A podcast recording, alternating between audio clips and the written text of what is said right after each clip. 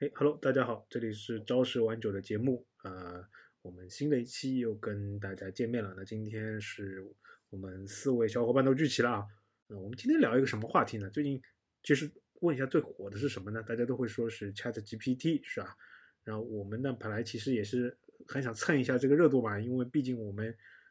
从名义上也是说呃可以说是相关行业吧，相关行业，相关行业。呃，互联网相关行业，哎，对，就是我们觉得，哎，我们作为相关行业，对吧？看到哇，最近那么火，都在谈论 Chat GPT，那我们想，哎，我们要蹭个热度，然后呢，我们就做了一个研，做了一些研究调研，然后越调研越自己不敢讲，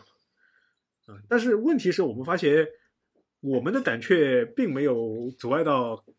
其他各个行业，或者说呃各位很多人的对吧，发表他的看法啊，那。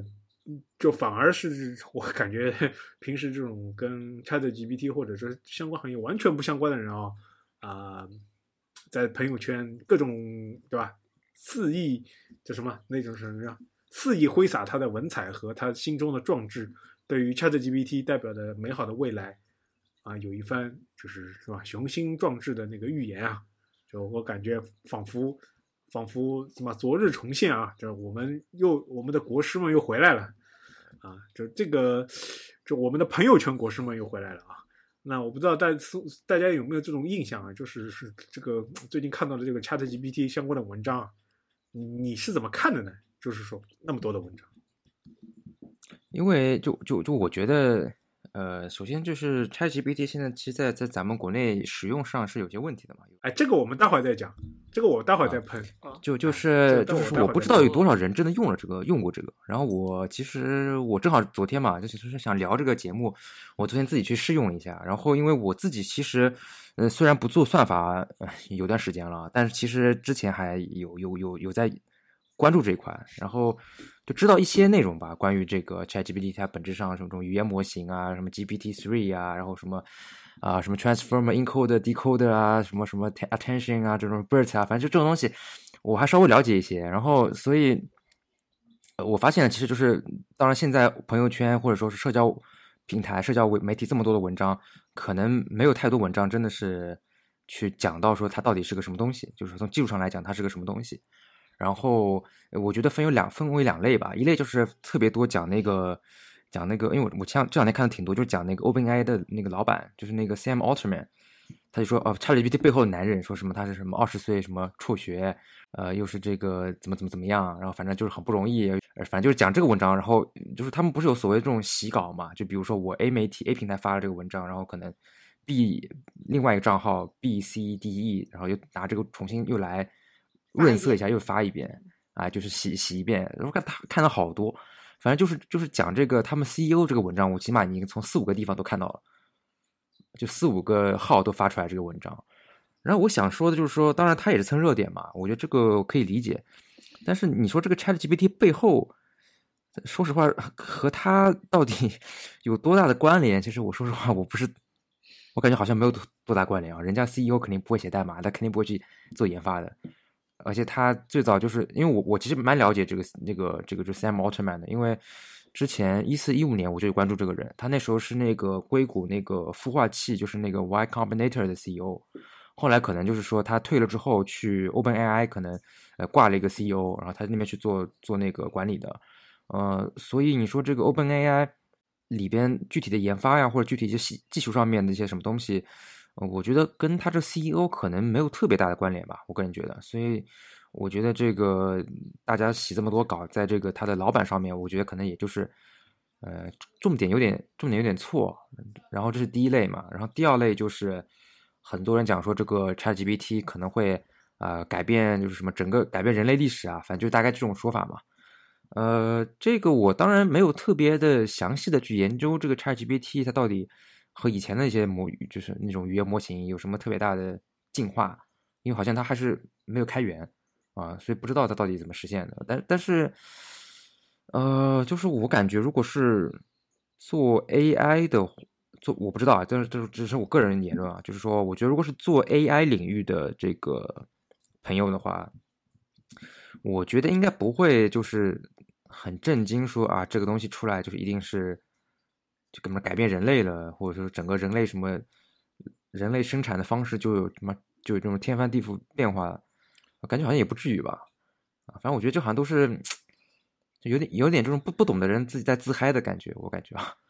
我可能是这样写才会吸引人眼球，然后点进去看，应该也是他的那种宣发的宣传的一种嗯通用手段或者是方式。呃，我我不这个我觉得没问题啊，就是说我觉哦得你是夸张一点，或者你你搞标题党，我觉得这没问题嘛。因为我们节嗯目我也想做，也是想想标题的时候，每次也是想标题党。但是我觉得这个点就在于说，就你到底真的懂不懂这个？你比如说我很懂这个，对吧？比如说我打个比方，那个很多那种呃呃，我们说评论足球的啊，评论篮球的啊。然后比如说你其实这个人他确实很懂这些东西，然后呢你在做标题或者你在讲的时候，你用一种很很夸张啊，或者说是很那种娱乐性的这个呃这种风格来说，我觉得这没问题，就是效果很好嘛，就效果很好。但是如果你本身就不是特别了解，就你也是就是蹭个热度，然后我觉得在这种情况下，你再去用一些不是特别客观的这个说法来来写文章的话，我觉得这有点就不是特别好。我觉得，我我不知道你们怎么想。我觉得这区别在于说你到底这个人到底懂不懂。如果你真的很懂，我觉得那也没问题，我我我觉得你有会会有很多人懂吗？Yuki 讲，你觉得呢？我理解应该很少人会懂这个，就像就像我们其实是互联网的从业人员嘛。如果你不是专门做这个行当，就比如说你以前就是做 NLP 的，而且是做的比较深的那种算法，而且不是那种应用算法，那其实你对这个东西其实理论上就是会懂的，就是基本上可像像我可能是基本上不懂。然后对于那个可能在做 NLP 的人，他可能懂一些皮毛，知道怎么去用它。那只有真正去做这些啊、比如说算法和内核研究的人，他可能会懂一点。所以我从我观察到的情况，我看到帖子基本上第一种，他要么就是在说我们可以用 Chat GPT 做什么，就比如说嗯你跟 Chat GPT 聊一下。然后，那你就呃，以前你 Excel 要写公式的时候，那它直接公式就给你出来了。以前你 Python 写代码的时候，要自己写代码，想怎么写的时候，然后和他聊一下，他直接把代码就给你了。我看到的一些帖子，主要有一类是这种的，就是告诉你怎么去使用它，就是一个外行怎么去用它。还有一种就是刚刚曹老师会提到的，就是那种非常吹嘘的帖子。然后这个帖子里面有一篇我印象特别深刻，因为他的他第一句话就是一夜之间。全球最大的科技公司仿佛回到了自己年轻时候的样子，我当时被这这句话震惊了，我就 对我当时就震惊了。这句话就是我说，就好像也没有那么就也没有那么夸张，因为我只是只是理解，就是前面三年经历了一个比较低谷的时期，然后可能就就大家感知到有一个技术，然后它正好在这个时间出现了，然后可以满足就是普通人的对 AI 的一些幻想，所以这个时间点它就被供出来了，然后大家就开始来说，就是一夜之间。呃，互各个大互联网公司都开始卷这个，特别是 Google 和微软，我觉得这两家公司从我看到新闻里面是打架打得很厉害的，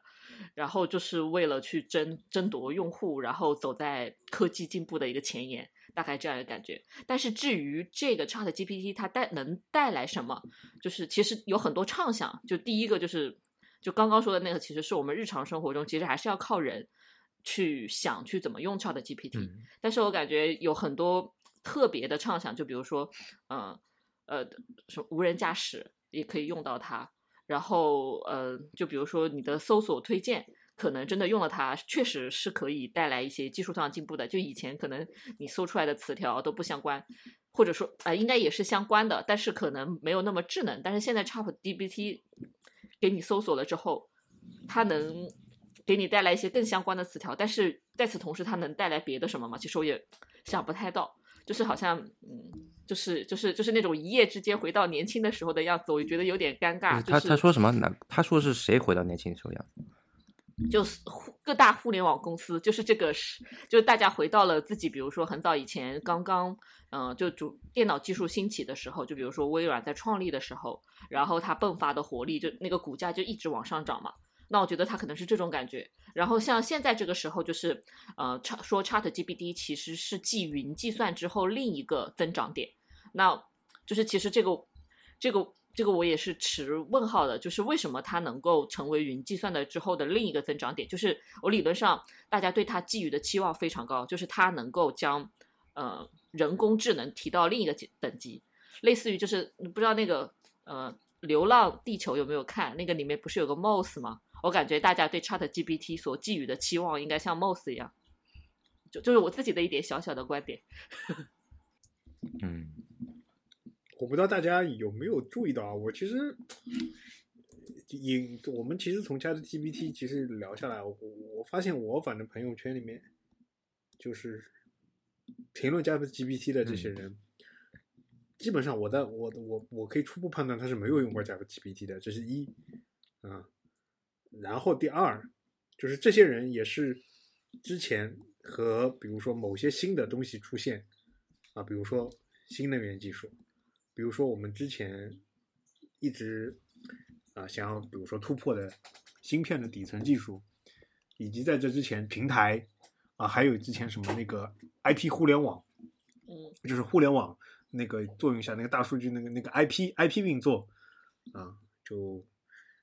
感觉似曾相识啊。这些国师们又回来了，就我们的呃朋友圈国师们又回来，他们又出来指点江山了。然后我看看背景呢，呃，其实呃真的想开喷，真的是对吧？那那那你那你这个和那个经管行业的，我我翻我我刚才翻了一下我的朋友和回忆了一下，我发现。我的人群跟大家的好像不是交叉的，我的人群是，就是我我我的人群，他们对 Chat GPT 是冷漠，是是是，我觉是冷漠冷漠，然后觉得也不过也也就是可能就跟嗯就跟之前那种，比如说什么小兵什么那些那些什么语音啊智能啊或者那些智能，就感觉像是是弱智 AI 那种感觉。他们都他我，但我觉得，不管是吹牛逼的，还是这种把它贬低为成弱智的，我觉得都都不对。因为我去试用过，呃，试用过之后，我我有时候会工作上有些问题，我会闲聊的方式问问他，跟他聊聊天，然后发现他的回答其实有时候挺挺正确的，但并不是那种很套路的。你说的是说，嗯啊。是你的意思？你朋友圈的人其实都觉得这东西不太行，是吗？对，就不是我朋友圈有有有过评论的人。对对，觉得不太行，可能觉得是就是吹嘘、吹牛逼吹的那么大，其实很很烂。但是我觉得没有没没有他们说的那么烂，但也没有你们说的那些人说的那么牛逼。我觉得啊，这也是一种，就是可能也没有用过，他们可能。对对对，我让我说，哎，他很多人，我我觉得是用过的。我我首先开喷一下，就是继续开喷啊，就是大多数这些金融圈的人士呢，啊，对于各项技术的出现呢，首先一他其实是不会去了解当中的啊具体的这些技术的啊，他只会把它当做自己啊，要不就是啊自己工作当中需要去炒热点呢，第二要么就是去给他就是立立成一个自己什么学富五车，然后指点江山的这么一个人设。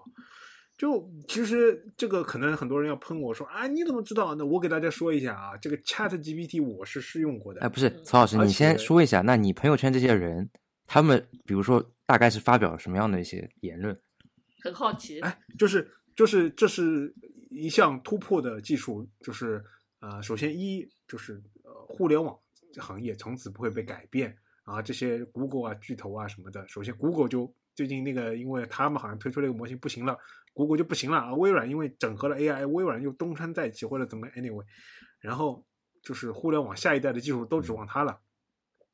第二个金融圈的人就是说啊，这个东西不得了，这个东西就是 AI 已经已经开，接下来就要统治世界了啊！然后就整整个结合这各个方面的金融啊什么的。呃，各个产业将将会爆迸发出人类新一代的这种工业革命的，对吧？火花啊什么的，呃，太恶心了，我就不说了啊。就类似于这种，就是感觉就是一种呃，突然之间的一种所谓的叫什么爆发式或者革命式的变更，对吧？嗯，那首先我跟大家说一下，呃，写这种文章的人啊，估计也有一些，一些是营销号嘛，营销号就是东抄抄西抄抄嘛，就刚刚所谓苏欣老师讲的，呃，所谓就是洗稿嘛。那第二个呢，也有一些呃，所谓偏金融方面的，他们这种东西呢叫研报啊，或者叫调研的这种东西。那我可以跟大家说说一下金融行业啊，嗯，据我所知的这些研报呢，肯定也不是这种大大研究家自己搞的，对吧？主任、首席经济师，这肯定不会去自己去那个的啊。啊，肯定是呃层层下包，最后是包给一个实习生啊，让他去去整理一下，然后写一篇研报啊，最后以省政汇报上来。啊，为什么呢？大家要知道，嗯，首先作为一个在国内啊，国内上网的用户，要用上 Chat GPT，是要经历过 多少的技术技术门槛和技术公关，才能才能一注册上。啊，注册上 Chat GPT，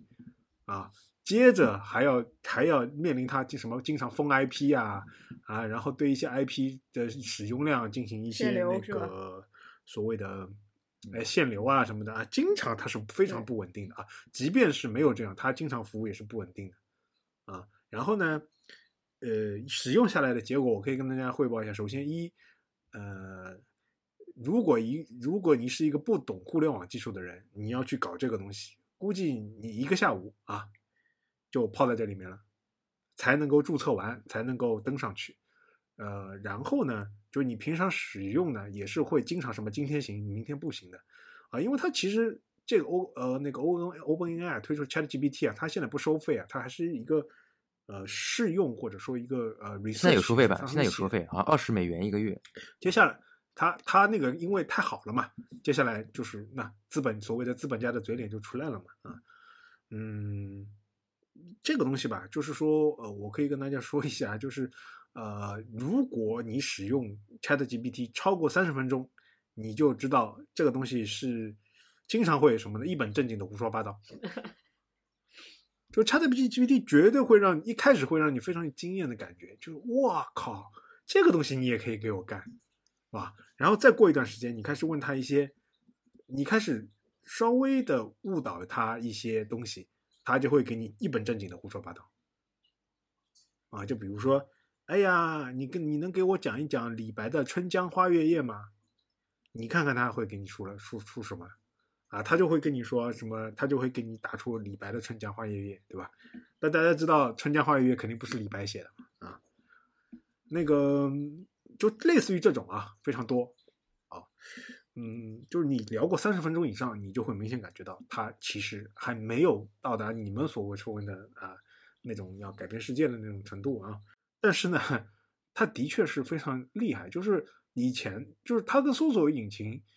其实我的感觉有一些不同的地方，就是它是一个，嗯，就它不光是一个就是通过搜索，然后你去。呃，你去检索，就是通过一，就是别人在网互联网或者其他上面产生的一些结晶，然后你去搜索，搜索完了之后，你再去鉴别，然后你再去整理汇总。啊，他把后面很多就是呃判断哪个哪些结果是比较优的，然后做整理汇总，然后通过一些文本的相关的那些算法技术给你啊弄出来。啊，这这个其实是是一个很革新的东西，就会就比如说啊。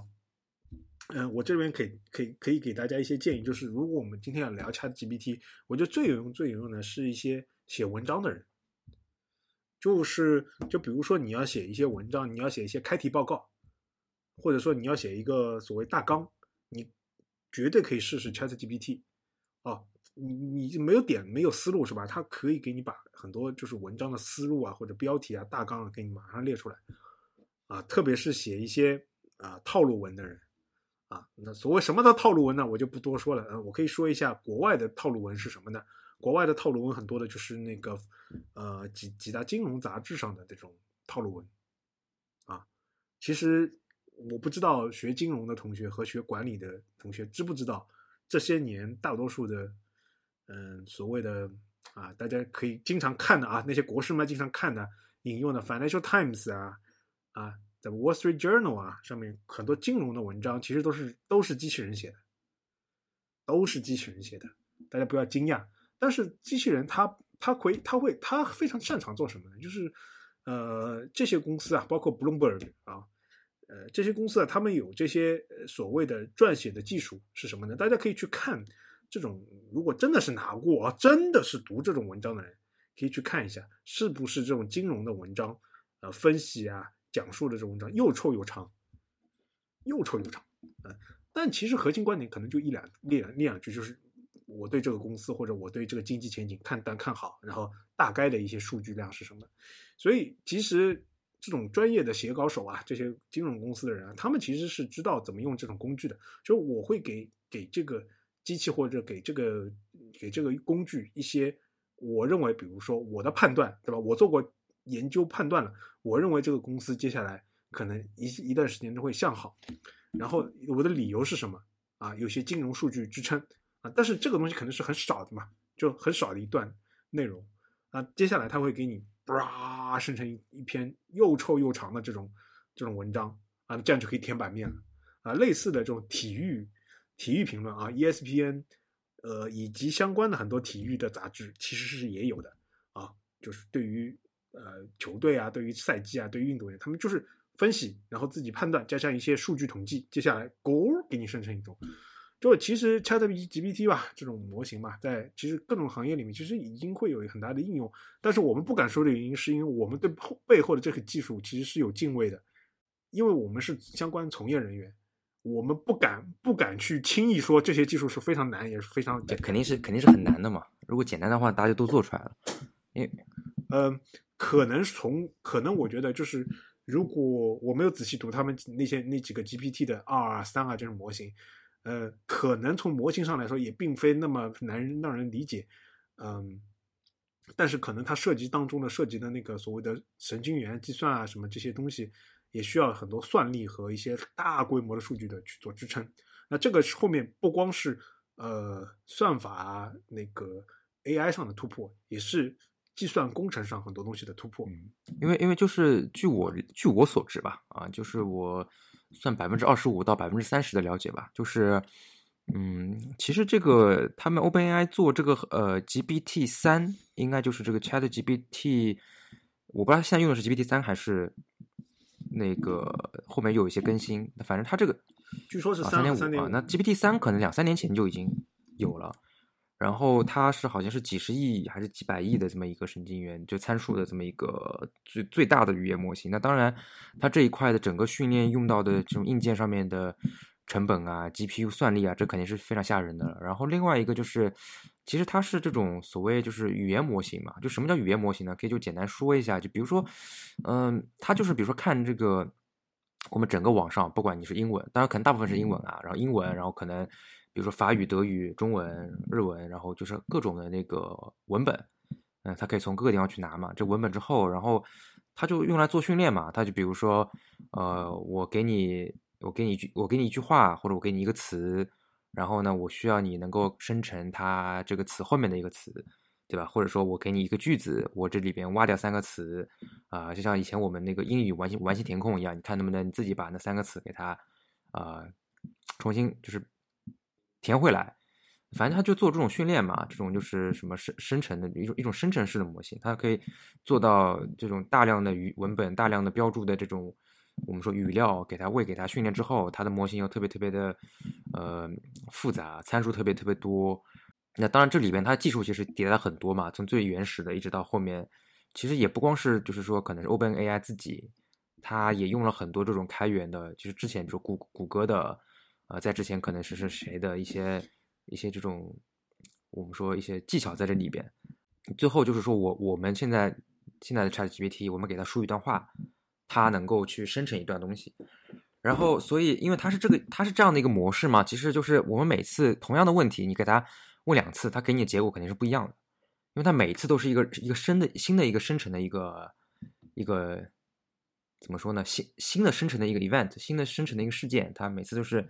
会和原来你给它输入的是不一样的。那所以就是像刚曹老师讲的嘛，就是说它这个和现在的这个呃搜索引擎啊是肯定是有是不一样的，因为其实它并不是去搜索，对吧？它其实并不是搜索，而是说它通过它这种什么几百亿的这种参数的一个模型，它尝试去呃，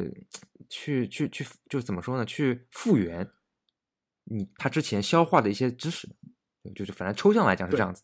但它也有问题啊，就是比如说很多人，包括现在这个朋友圈或者说自媒体，就说哦这个东西太吓人了，这个东西好像有点像那个，比如说那个《流浪地球》里边那个这个 AI，或者像那个以前那个什么，就是那个《终结者》里面天网，对吧？那我觉得这个也也也也并并不完全对嘛，因为它本质上是一个就是它是基于已经有的语料它去做的，对吧？那就是说，如果说这这个东西你从来没有出现过，你其实问他肯定是不知道的，嗯，对吧？你比如说你问他什么股票啊，你问他明天，嗯比如你问他这个下一届世界杯谁是冠军，他肯定肯定是不知道的，或者说问他一些 不是特别特别确定的事情，其实他也是不知道的，而且很有可能就是说，因为他也并不是去记忆，比如说一加一等于二，所以他很多时候一些常识性的问题会出错。啊，这个我已经我自己昨天试了一下，我会发现很多对是吧？啊，然后然后他会给你回答的感觉自己非常懂，就是一本正经那个非常肯定的对对对对对，因为因为现在这个我们 AI 毕竟还没有进化到那种所谓就是是的之前讲什么强人工智能，或者说就是说说半半强人工智能，就他他是没有没办法思考自自自主思考没有没有思考，就是可没有可以可以简单来讲，其实现在是没有智能的，就不管 GPT 三四，我估计三四五可能都没有到到达智能，因为就它是一个，它是一个在语言语，就是结合你的搜索和一些就是思考性的东西，它在语言的一个一个就是精炼生成和嗯那个资讯的一个整合上是一个创，就是是一个突破，嗯但是远没有到达你们说的那个所谓 AI 这种人工智能自我思考、自我去演化，然后自主意识的这个阶段因为。它其实还是很机械的嘛。就比如说对，呃呃，就是我就是你跟他讲说，呃，比如说今天礼拜四，然后他可能就知道，哎，今天礼拜四，我所以我今天要去吃肯德基，因为有疯狂星期四，他他知道知道这件事情，对，对吧？但是呢，他并不是真的懂说今天什么是肯德基，什么是他疯狂他不知道不。懂，他不懂得疯狂星期四吃肯德基的意义是。对他只知道就是说疯狂，就是大部分人，就比如说比如说有有十十几万或者二十几万的这个语语料告诉你说，嗯啊，疯狂星期四所以是肯德基，对吧？对那他只知道哦，所以这样的话，我需假设你我现在生成的一个文本是一句话是啊，今天星期四或者疯狂星期四，那它后面应该跟一个呃肯德基相关的一些什么东西，他只他只知道这个东西，但是他对他不了解什么是肯德基，然后也不知道什么星期四，星期四是礼拜几，他可能也也不知道，就他并不是人。就我就我就我就对就是觉得大部分人可能就没搞清楚。我这边给大家举一个我自己的例子啊，就我用过了之后，嗯、我给大家讲个讲个故事，讲个例子，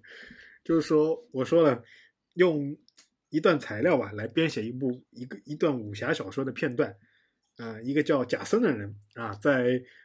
在扶桑国啊，他协助了真田幸村，然后并对丰臣秀吉有很大的贡献。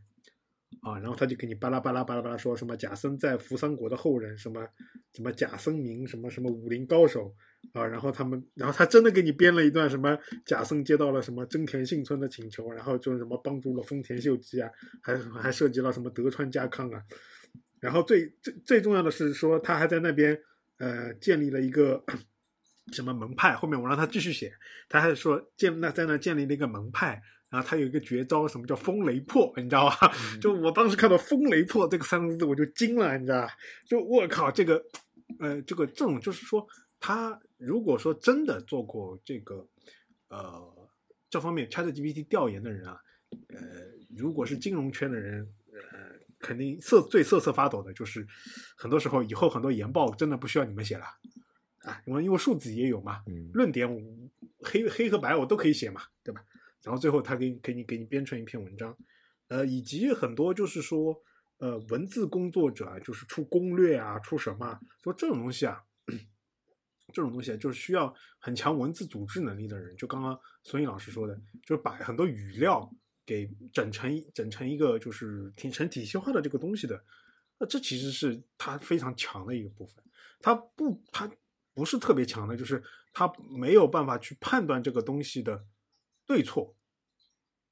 啊，就然后给大家说一下，为什么好像大家可能网上那个，嗯，很多人说那个哦，那个 Chat GPT 已经通过了那个什么啊，Google 某个什么 interview 啊，什么阿里巴巴某个 interview 啊，然后那个什么工程师，其实很简单嘛，就我刚刚说的，他们对于这种语料的，就是文字信息啊，这种我们称为叫语料啊，就是这种这种分析、组织和判别能力是非常强的，所以说他能够通过一问一答来，可能他他。在就是对于信息的这种，就是所谓的很多人可能相关的问题都回答过嘛，对吧？他可能在当中可能呃通过某些方式吧，比如说这个网站某些知乎啊或者网站就赞的最多，对吧？那个对他们他会去去拿到一些这些东西，然后再整理出来啊，那你就会觉得这个东西真的是呃井井有条，因为大家知道，可能在面试面试过程当中，对于很多知识，你突然之间让你很系统化的说出来，其实是很难。就我们我们我们就 IT 行业的面试啊，就因为平时你做的过过程中，可能你并不会对知识知识作为一个体系化啊，然后体系化和那个所谓的那个所谓高屋建瓴般的整理，而反而这个这这个 ChatGPT 吧，它本身就是做这个耍的，是吧？所以所以说它才能够那么强劲的。来来那个搞定问题，所以说你如果了解了这个东西，真正的说，所以说我们不从技术方，我们从使用方来对它进行一番了解的话，你就不会得出啊，它什么要怎么怎么改变世界，AI 什么第几次革第 N 次革命啊，什么什么什么什么，嗯，然后然后就是你反而呃会知道怎么说呢？很多就是什么摸鱼的岗位啊，或者怎么可能会面临一些呃就是。要不就是它产出突然变变高，要不就是说，对吧？很多岗位可能不一定会呃会会会有更好的有未来，对吧？嗯，就反正就反正我现在想到，如果大家就是说那个，比如编程嘛，对吧？编程的话，比如说你让它那个生成一段非常呃，让让让让让它生成，比如说让它生成一段程序，你可以参照一下，但未必代表呃证明它一定是能够，比如说。就编译成功或者一次性能够跑通不报错的，那反正他可以给给你提供一些思路。然后另外就是，比如说你要让他，呃，做那个中文翻译，他可以做。然后你可以让他，比如说你自己写一段英文，你可以让他来帮你润色一下，把一些语法问题啊，或者把一些那种词，或者把那些表达表转转换成更高级的一种用法。我觉得这个是他比较，嗯，就比较比较能够派上用处的一些那个使用场景。我觉得，嗯。我们仅仅从使用方来了解啊，然后就觉得，就是说，这其实是一个很革新的一个工具，语言工具的一个突破吧。嗯，以及对于很多职业，的确是会有非常大的影响啊。但是我要喷的就是这个国师们这些不做调研、不做那个的，就每次什么上来之后就。感觉自己又又站在了这个时代的先进的潮流上，然后又指点一番江山，就这个行为让人很觉得很很不舒服，你知道吗？就是反而会让人觉得就是没有对于知识的敬畏和对于人工作的这么一个认可肯定。每各行各业啊，就是如果是一个发展比较成熟或者说一个比较大的方向的话，我们比如说。IT 对吧？互联网，互联网其实我们之前也聊过嘛，聊过那么多期，就是大家可知道是细分种类各种各样的，对吧？U K 讲其实擅长的领域可能我就不是很擅长，孙英老师擅长的领域可能啊阿汤也不是特别了解，对吧？我可能我我我的工作的一些啊内容可能和阿汤工作内容有一些重叠，但是也不完全一样啊。那但是就是说呃，那我们再举一个行业，建筑行业啊，建筑行业我们之前也说过了，设计。啊，整个工程包括地下地，包括那个那个停车场，然后包括这个承重，对吧？然后还有什么？比如说水泥，哦，水泥，比如说它的材料怎么调，怎么调出来，怎么怎么这怎么比例是怎么样的，对吧？然后啊，我们钢筋水泥是怎怎么样会有钢筋水泥这个结构的，对吧？那肯定也是大家对于这种建筑材质的这个呃应用，以及我们现在比如说高楼大厦里面为什么都会有这种这种类似于绿绿不绿蓝不蓝的那种墨绿色的这种。这种玻璃来做这种外墙，对吧？这这方面就是各行各业，就是啊，对于一个产业来说，其实是都是非常大的。但而这些人在嗯，怎么说呢？看了公众号吧，就公众号呢，我们也没办法那个，因为可能他必须就需要流量嘛。但是你看了号呢，就是呃，麻烦您点评的时候不要站在一个国师的角度来点评，你可以转发对吧？你可以转发，或者说你可以以一些，哇，哎呀，这个今天试了一下，哎，的确是对吧？有有有意思，对吧？而不是说你完全没有试过之后就开始对于就是人类的发展再次做一再次做出一次您啊、无关痛痒的预测啊，因为在这之前大家其实也看到过很多呃相关的预测了，对吧？我不知道大家对于这种行为有没有这种这个行为我特的心理上的不适？我特别有感触，就是就是也是在我日常工作中，就和我工合作的时候，有一个同事，他是学经济出身的，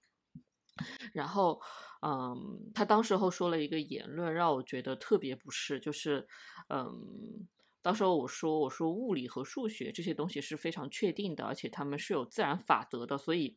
这个东西就为什么有一些东西它可以预测，就比如说自然科学它可以做一些预测，然后因为它们是有一定规律存在的，有数学和物理的背景的，但是那他给了一个结论，他说他说经济学呃更加可预测，因为经济学它背后是人性，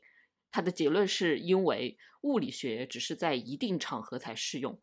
呃，就比如说，就物理学以前是牛顿第二力学，然后被推翻了。推翻了之后，现在可能 有爱因斯坦提出的新的理论，但是他会觉得以前的那个理论是，呃，是有是错的。然后，但是他觉得经济学是基于人性所推测出来的，所以他觉得这个东西，呃，是永恒不变的。那我不能说他说的东西，他说的话没有道理，但是我理解从他的角度来说，他不太理解自然科学，然后他所提出的这些理论。啊，就是非常的悖论，就是，就是，就是，就是你会感觉到他不了解这个知识，但是他一定要觉得你说的是有问题的，啊，大大约是这种感觉，就是，就是，就，就，就，就我的，我我当时候和曹老师，我我当时候在现场就怼他了，我觉得你这个东西是对知识的无知，就就我我当时候就非常非常的生气，你想说这种懂哥是吧？类似一个，对，就懂哥就是懂哥嘛。学经济的人，学经济的人很容易呃陷入懂哥的环境，这就是我要喷的。就接着 UK 讲刚刚说的这个啊，其实我要继续开喷。就有我觉得有一门课啊，就经济学学经济学，包括学管理的人，有一门课可能害了大家。这门课叫宏观经济学。哦，宏观经济学这门课其实是非常有用的，但它的但是它的一个嗯，这门课的问题就在于。这门课是会从宏观的角度来看待很多经济学的问题，嗯，呃，然后他尝试给出一些他的数学模型，以及他的一些判断和一些经济的规律，啊、然后因为很多人学了这门课之后，感觉就是啊、天下在我心中啊、我可以指点江山。啊，就是因为因为它涉及了各行各业，但其实又没有深入涉及到各行各业，反而通过一些些数据，然后就来啊或者物模型，然后就会来那个嗯来预测，然后再给你一些正面的例子啊，证明我们这边是多么的对啊。这个其实嗯，我刚刚接着就 UK 讲的说，我来开喷啊，就是首先一呃，如果我在场，我会直接开喷。我说经济学这个东西，首先人性这个东西是怎么用数学模型来衡量，这个就，呃呃，这个我就是没有，我就没有看到这样的数学模型。第二，经济学，我说一个暴论，经济学在很多很多科学家心中，它不是一门确定的科学。是的，很多在很多科学家心中不是一门确定的科学。我说一个最简单的。经济学很多的理论来自于一个非常非常大家不知道的假设，就是人性，或者说人的呃，或者人的思考是理性的。但是我们知道，其实，在经济生活当中，很多时候人的思考是不理性的。嗯，所以说一个东西涨价是会有更多人买，还是一个东西涨价会会有呃买的人少？是很难，是很难是用一个模型来来预测的啊。经济学最大的问题，经济学最大的问题就在于它从几个最简单的假设入手，然后通过一些数学模型，然后层层的通过一些统计，然后再通过更套更复杂的模型建立出来这么一套庞大的理论。但是你如果仔细往下看，看到最最原始的地方，你会发现有可能这几个假设也不一定对啊。当然。我并不是学经济的，但我也学过相关的学科，啊，如果说大家想跟我们辩论的话呢，欢迎给我们留言，啊，我们也可以跟大家辩论一下，就是相关的啊。我想说的是，这门课让你学完了之后，其实我想说的是，说一你要对于各行各业有所敬畏啊，并不是说你学了这门课之后，你觉得你的这一套数学模型就可以套用在各行各业上啊。二，你接触了各行各业，并不代表你可以对各行各业的未来发展前景去做一些指标性或者前瞻性的预测，你根本不懂这个行业。你懂不懂？你懂不懂一个程序员从一个年轻帅小伙熬成了一个肥胖的中年人，把头发都熬掉了之后，写出来的代码啊，最终能够稳定运行，呃，能够支撑一笔，比如说线上的支付，对吧？能够支持双双十一，能够支持新年啊，就几亿的人在那儿，你你发发红包啊，显示一下啊，叉叉总今年我又赚了多少，对吧？你能不能，你能不能想一想，这背后的技术是有多少那个？如果你不 care，对吧？你不 care 也可以，那你就不要评论，对吧？如果你要评论，那那请你就是稍微了解一下这个技术，对吧？对大家技术有一些尊重啊。我我这是我我非常想想喷的，就是如果说大家想对很多东西有一些评论的话，真的是要好好好好去了解这个，就包括这次 Chat GPT 的这个事情，就你没有了解过，比如说。哦，你们比如说看了一条新闻，Google 推出了一个啊这个语言的模型啊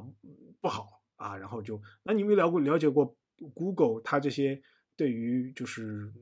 就是语言就 NLP 啊就这方面算法的贡献啊，它在 BERT 这个模型上啊，这以及 Google 它就开源的这个所谓的啊 TensorFlow 这些模这些就是算法的这个框架。对于整个的，对于整个的那个人工智能，包括相关的，啊，是一个非常非常大的帮助。你有没有了解过多少人，多少多少你认为的啊算法组啊算法团队，知名科学家，他的学生加他团队，就是靠 Google 的 TensorFlow、Facebook 的 PyTorch 在吃饭？可能你并不知道这些东西是什么啊，所以我希望大家如果在评论相关东西的时候。还是要要有相关的了解，嗯，呃，这反正其实我我对这个经济学，我我我没什么那个，我没什么反对意见啊，因为我我你说这些我也学过，我觉得这主要就是可能这个朋友圈，呃，高谈阔论呢，可能还倒也不一定说是他觉得一定有一个什么理论，他能够什么或一套什么数学模型，他能够描述什么各种场合，我觉得就是纯粹就是说属于是那种就是。就以前那个呃，比如说那个小区里边会有一些这种老大爷会喜欢谈论这种国家大事的那种啊，这是另一种啊。我我觉得更多是这一种，就是谈论中美关系啊，然后哪里怎么怎么样啊，然后怎么搞啊这种。就现在的话，就是这个这这个这一个现象，就是在朋友圈的话，我觉得主要是呃，可能除了金融，还有就是一些做投资呃咨询、管理咨询或什么战略咨询的一些人，对非常多。而且他们就是我不清楚的是，是不是就是说，嗯，他们就是因为我知道啊，有些公司它会有这个企业微信，对吧？或者很多人其实会有两个号，有一个是工呃，一个是工，一个是就是工作的号，一个是私人的微信号。呃，那我不知清楚那些就是有些人是不是他就是反正一个微信号，然后他工作当中的很大一部分也是用他这个微信来沟通的。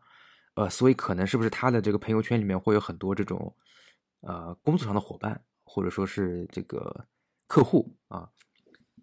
我就觉得就是很多人他们这个朋友圈发的东西就很，我觉得很，呃，也不能说是很奇怪吧，就是有一些别扭，就一直会，就是有些人就是他会习惯于发那种很长的那些评论。然后就说啊，这个投资，然后他是以以一种那种好像是那种总结成词，然后就说是，呃，很想要很深刻的，呃，想好像想很深刻的就是什么披露这种呃投资里边那些什么真谛啊这种。啊，就比如说啊什么今年的什么什么什么情况啊，然后就是啊看起来还是需要在什么早期介入什么什么投资跟投资人聊呃跟那个创业者聊一聊什么这种啊都很长，我就感觉就就挺就很不日常。就是我觉得一般人就不太会，就是说每天或者说是每两天朋友圈会发这种东西，就 就是就我感觉他这个画风和别人的画风会不一样。就这这种人我觉得挺多，然后主要都是做投资、投做那个做管理咨询的。我不我不我不知道你有没有这种感觉。有，我有，我有。你刚刚说的就是我刚刚我刚刚地图炮攻击的，属于学金融学的嘛？嗯那有一些学那个管理学的，包括有一些也之后现在也是在那个相关的银行啊，或者说相关的，嗯、首先在在 VC 类就不聊了嘛，就肯定是做投资的嗯，在银行也有一些做产业投资的或者战略投资的。嗯，反正我经常会看到他们就 就你像说的是转一篇文章，嗯然后然后做一些总结陈词，然后还喜欢还喜欢在这个相关文章里面就是转一些英文吧，嗯啊，总结陈词里面转一些英文，是吧？比如说你们截取某一段的里面什么里面的博士说的，然后再再再讲讲一段自己的感想啊，对吧？然后或者说截取里面某一些数字，对吧？然后再截断自己的感想，然后最后做一些总结，然后展望式的，嗯。嗯，但是我们讲一个很可怜的事实啊，就我们纵观我们国内的，甚至我们想说纵观国外的投资的投行的啊这些战绩吧，啊，基本上啊就是一句话就可以概括投资战略投资部门做的事情，就是什么火投什么，啊，没有什么，我不知道他们做的所谓的这些总结层次啊或者什么都有多么多的睿智，但是问下来就是什么火投什么，啊，你可以问一下去年或者前两年国内的相关的投资部门是不是都在投，对吧？新能源芯片。啊，即便他们可能对这个新能源芯片的公司不太了解啊，只要有项目他们也就投，很就这个这个其实也很好理解嘛，因为投其他的就更惨嘛，对吧？啊，那在前两年，我也了解到了，就虚拟货币前两年也也是前两年火什么火投什么，对啊，虚拟货币，然后在前两年什么呃互联网互联网什么 O to O，对吧？还在在这之前就那好早是万众好早了。万众创业，就万众创业的什么，在这之前还有什么什么 IP IP 孵化，对吧？就什么火投什么。那我也没有看看到大家有什么通过你们这些睿智的有一些前瞻啊。假如说，比如说你你你两你就不说，我就不说你五年前嘛，我说你两年前能不能入入股 OpenAI，那我觉得你还是很牛逼的，对不对？对不对？或者说你你那个十年前你持有特斯拉的股票，我们说十年前吧，我们就说五年前，我们就说五年前你你开始持有特斯拉的股票，然后到现在还不抛，就没有深入的研究这个行业，你就不会去做出这种非常前瞻性的投资的。我们这边又要拿一个正面例子来说，就是松英老师。松英老师他是长期他是长期持有 BTC 的 啊，有信但是，但是他他是在很早之前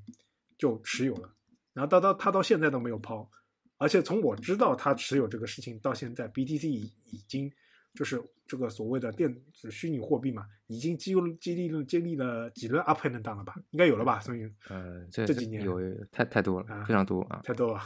嗯，但是他始终也没有心态，就是在那个高点的时候，他也没有那种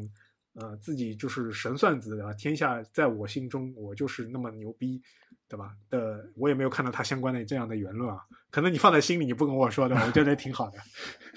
在低谷时，我也看到，就是他也没有去抛，对吧？也没有去那个。然后我我跟他交流下来，也是知道他是懂相关的技术的，至少他懂这个相关的背景，那他才会就是刚刚 UK 这样讲的，这种时候有信仰。那为什么有信仰呢？因为他是懂相关的东西，那他会对于这个行行业的未来或者说之后的展望有一个自己的见解，对吧？那他会去做长期持有。那我就说，如果说啊，我们就说投行行业是哪个哪个这些投资人给我给我一个，就是说他们公司在那个时候，就比如说在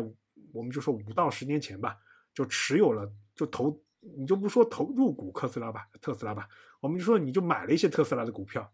啊，到现在一直没抛，给他我觉得可以给大家看看啊，我可以跟大家说，如果当时持有一些的话，现在这些投资人应该应该已经可以早就财财富富自由，了，对，早就财富自由了。我也没有看待大家，我看到大家依旧在朋友圈做自己的国师嘛，好像每天还要上下班，对吧？我我我觉得我觉得其实这个也不是说强求他一定就是说神神算啊，一定是料书神，然后怎么投资。不，我说的我的说的意思就是说，如果说你是真的是说，我如果是说真的是一个呃要做那样的投资的话，是需要对这个行业有一个非常非常大的这个了解和那个，而嗯不是说嗯你看一两篇公众号的文章，然后呃，然后就觉得自己懂，然后在朋友圈一转，嗯然后对吧？嗯然后就是天下我懂，就是在我手，对吧？就是其实我我觉得啊，就是这他他赚不赚钱，其实跟我关系不大嘛，对吧？就赚钱也不要让我知道吧。但是就是这个朋友圈，我一直觉得就是朋友圈，大家怎么来，就日常怎么来定义它要，比如说你要运营一些什么内容，就比如说像我们这朋友圈，我起码我自己的话，我朋友圈就是很很个人的，就是反正都是发一些，就是有的时候发一些这种特别嗯日常的东西。你的三脚猫系列很好，啊、就都是但都是很日常的嘛。然后有些人可能我我不知道，要么就是比如说我刚刚讲那个情况是，呃，他分组，呃，把我分到他们客户上面去了，或者是翻到他公司的一些同事里面去了。就他他他维持人设是要发一些这种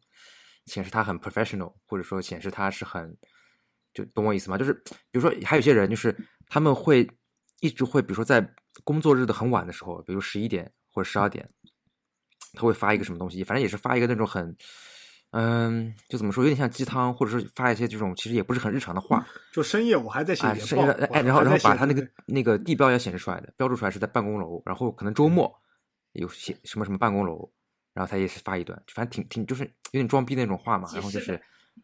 就是对，有可能还要发发一个什么自己的工作写字台旁边有杯星巴克咖啡，然后通过那个绿色的绿色的那个高楼的幕布墙看到外面的景色，对吧？啊，这有点太过了，反正就是，但是啊反正就这这这种啊，是有这个有点小红书了啊，啊，这这种也小红书，但是反正这种挺多的，呃，也不能说挺多，反正是有一部分是确实是这样子，就这这种人啊，然后还有一些就是，还有一些嘛就是会会也是就是类似像刚刚那种转一些文章然后发表言论，但是他们可能就是，呃，不会可能发很多，不会就是发比如说几百个字的那种，那可能也是就是，呃，比如发一个什么什么一些呃什么新闻截图啊或怎么样，然后他也是有那种感觉像是那种呃总编辑评论一样，他会啊啊啊啊，就高屋建建瓴，然后就是反正也挺装逼的，反正就是我总感觉是啊，就感觉就是他这个朋友圈是有点当做他的朋友圈可能有点当做他们是那种大 V 的微博来运营，有种感觉我觉得是的，嗯，我觉得是的，而且我觉得但是我不知道啊，因为我可能跟他没有特别多的共同好友，所以我不知道到底会不会有人真的跟他评论或者跟他进行互动，我不知道。就反正我一般都是看一下，然后我就我就划过去了。哎，我的感觉其实这样的朋友圈呢，还是还是有的，就要维持自己是一个大 V，然后嗯，是一个懂王，然后还很高端的这么一个形象。对，就其实我觉得吧，啊、大家反正都是普通人，对吧？你也没有，反正我的朋友圈里面是是有一些很成功的人士的。那我那那基本上，我可以跟大家说，很成功人士之后，基本上就会把我们这些人，要不设为朋友圈不可见，要不就把自己的朋友圈设为三天可见，基本上大家是见不到的啊。呃，就就就，而且如果说某些人特别成功之后啊，就是。嗯，怎么说呢？就是他每天有关心他他关心的事情嘛，因为就比如说他在所谓你认为他的成功，可能是职位上或者那他他有他的生活上的很大的压力嘛，对吧？那像我我也认识一些就是啊，之前经历过某些公司 IPO 的所谓的 CFO，那人家人家那人家也很忙的，对吧？一年他就跟我说也见不了小孩几回啊，就自己小孩出生啊什么，自己都没有没有没有没有。在身边嘛，就也会有些愧疚。就其实我想说的是，真正的如果说要、呃、奋发图强，或者说要那样，那的确是很累的。嗯，在朋友圈呢塑造某种形象呢，可能会呃让自己的呃会塑造一些自己的一些嘛形象，我觉得很正常啊、我觉得有人把它当做类小红书和类嗯那叫什么？大 V 的微博来运营也能理解，但是请你在评论各行各业的时候带一些尊重。就各行各业的，就是很多人啊，就是呃，我觉得包括那个呃小破站的小破站的某些 UP 主，我也觉得也有些，就是你听他平常的很多言论，就觉得哇骂的好，骂的好爽，骂的好那个好好开心啊，哇就是这样，哈哈哈哈哈。然后直到他说到你你的行业之后，你就会发现他说的就是一坨屎。啊，就对你的行业完全不了解，就这个东西嘛，其实我觉得各行各业都有他的辛酸和他的那个。就如果轻易的品盘，就我们不说违法行业，就说正当的行业，我们就就是来那个评论的话，请带些尊重，对吧？其实你让我评论，比如说我们想说啊、你评评，你比如评论很多很多产业，你就觉得哇，怎么怎么夕阳 low 啦，这个已经不符合。那我就想，那产业线上的人还得活呢，对吧？人家还还还得那个了，就怎么了？怎么就就就就不活了吗？就你你说的夕阳产业就就死了吗？我觉得也不是啊。就我是希望大家对于各行各业吧，呃，都带点尊重。然后呢，某些行业呢，现在在那个呃所谓的时时薪上嘛，也会也需要对其他行业有些尊重，对吧？我们今天主要是嗯通过 ChatGPT 这个事情嘛，开喷的是那个金融行业、管理行业、投资行业以及我们朋友圈的董王，对吧？嗯，这算是一个小小的爆言环节吧。那我们接下来由着这个啊，我们接下来会陆续的开设就是相关的，呃，对于很多行业的一些我们的一些看法以及爆言的环环节，这个也是希望大家能够接着收听啊。就我们先可以做个预告，对吧？我们跟松英老师以及呃，以及包括阿汤啊、UK 讲，其实对于很多产业也会有相应的一些研究啊，包括那个新能源汽车，对吧？可以讲吧？今天我们稍微稍微展开一下，就我们其实对这个产业的很多发展啊，包括现在的很多一些调门，很多人的调门啊，其实是也会有一些不爽的，对不对？我不知道孙英老师有没有相关的一些嗯看法，就是新能源吗？哎，新能源就是我们我们先做个小引子嘛，啊就是你觉得嗯有没有一些朋友圈就是转转行做智能汽车的人，整天对吧？嗯，倒还好，倒倒还好。我可以大家说一下啊，嗯我可以给给大家说一下，就是首先新能源这三个字啊，大家可以仔细去研究一下，嗯，到底新在哪里，对吧？嗯，如果说要研，如果说真的是要就是研究新能源的相关的产业或者说评论，对吧？那那那也是需要去去看一下，就是说，比如说特斯拉它整个的发展史，嗯啊，对吧？以及就是就 Elon Musk 他怎么怎么能够嗯怎么说呢？发表发表就是就是从从那个特斯拉的发表到 Model S、Model 三，然后到量产，这这这当中经历的很多环节，是吧？包括其实和我们上海超级超级工厂这个也是有些相关的。啊，这个东西其实可以去仔细了解一下，不单单的就是说啊，我们现在比如说某某政策支持新能源发展，然后我们就哦，这个就就就就怎么怎么怎么样。我们希望就是说，我们国家支持，对吧？我们产业支持，那也希望你对这个产业有些更深入的了解，你才来做评论和做一些展望。以及比如说我们芯片产业，芯片其实就是一个啊、呃发展了很久的产业了，对吧？我们这张江本来就是从之前是高科技产业园区，最早就是芯片嘛，对吧？微电子这方面其实也很老。嗯、那现在的瓶颈在哪里？怎么突破，对吧？那芯片为什么啊、历史上出过好几次事件，对吧？那是那为什么会会在芯片这个产业出那么多事件？那它里面到底会有一些什么样的就弯弯绕让让让让让这些事情啊会出现，对吧？嗯、这种这种这种我们也都都可以讲啊，可以可以。嗯对吧？就可以的。爆言环节，就是那也希望大家就是如果想说，也可以去就喷，比如说对我们行业有些不同的看法，对吧？也可以过来喷我们，就我们也可以一讨论，二还击。那今天我们借着那个 Chat GPT 聊了那么久，嗯，主要是 主要是就是说借这个引子吧，讲一下，就是说呃相关一个是 Chat GPT 相关的一些啊、我们使用下来的感受，一然后呢就是讲一下，就是说那么多评论加入 GPT 的人啊，请你先用一下，或者说对相关产业有些尊重，对吧？然后再来做评论。也希望听了我们节目的人呢，就是啊，如果是对这方面感兴趣，真的去尝试的，先尝试的去试用一下，或者建一个账号，你就知道有多难了，对吧？如果你们有难度，可以来问我，好吧？今天的节目就到这边，啊，非常感谢大家的收听，拜拜拜。拜拜拜。拜拜。拜拜。